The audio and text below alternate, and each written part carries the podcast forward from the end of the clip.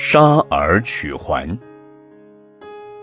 从前有父子两人，因是同到一个地方去，在路上碰到强盗要劫他们的财物，儿子的耳朵上带有一副金环，父亲怕被劫去，就用手扯儿子的耳朵，可是情急之下，一时无法取下。于是，他就用刀把儿子的头砍了下来。过了一会儿，强盗走了，这位父亲想把头安回儿子的身上，但是已经不可能再长上去了。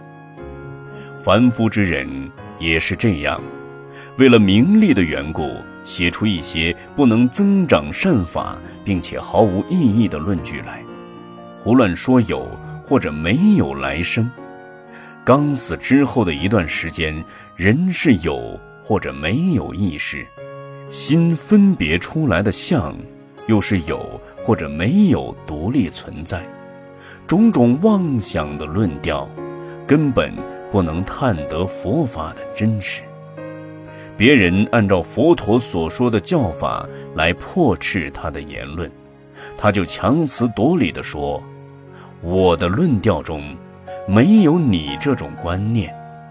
这样的愚人，为了名利就特意说妄语，丧失比丘应该修正的道果。死了之后，就堕入三恶道之中。这也就像那个愚人，为了一个耳环，而把儿子的头斩了。